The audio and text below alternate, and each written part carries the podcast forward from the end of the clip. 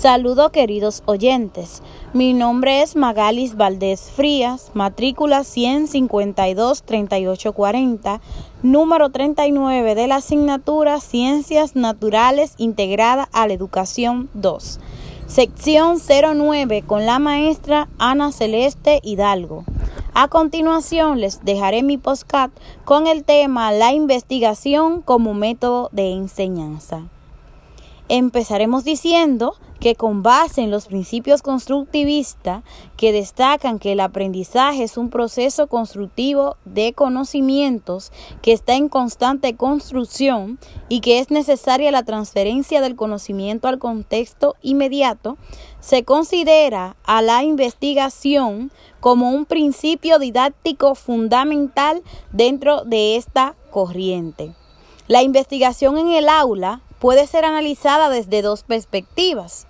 En primer lugar, como una actividad del docente que reflexiona acerca de su quehacer y como un recurso didáctico que propicia la construcción del conocimiento desde la práctica. Desde la primera perspectiva, la investigación permite orientar y regular las decisiones curriculares y el funcionamiento del aula en relación a los papeles que desempeña tanto el docente como los alumnos. La organización de las actividades, la disposición de los diferentes elementos y recursos del aula, entre otros aspectos.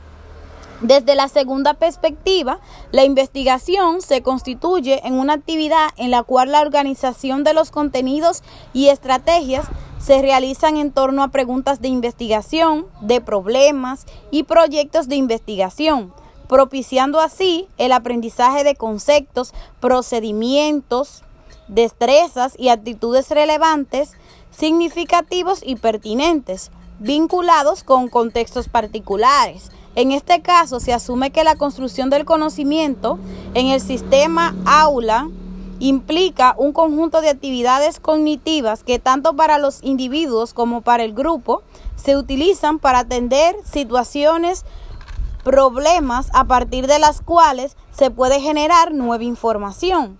La investigación se constituye en un principio didáctico que sirve de eje para el aprendizaje al permitir atender situaciones que promueven el cambio conceptual o movilización de las estructuras cognitivas tanto de individuos como de los esquemas compartidos por el grupo de alumnos, cuestionando los esquemas y logrando su adaptación a la nueva situación. Hasta aquí mi postcat. Muchas gracias.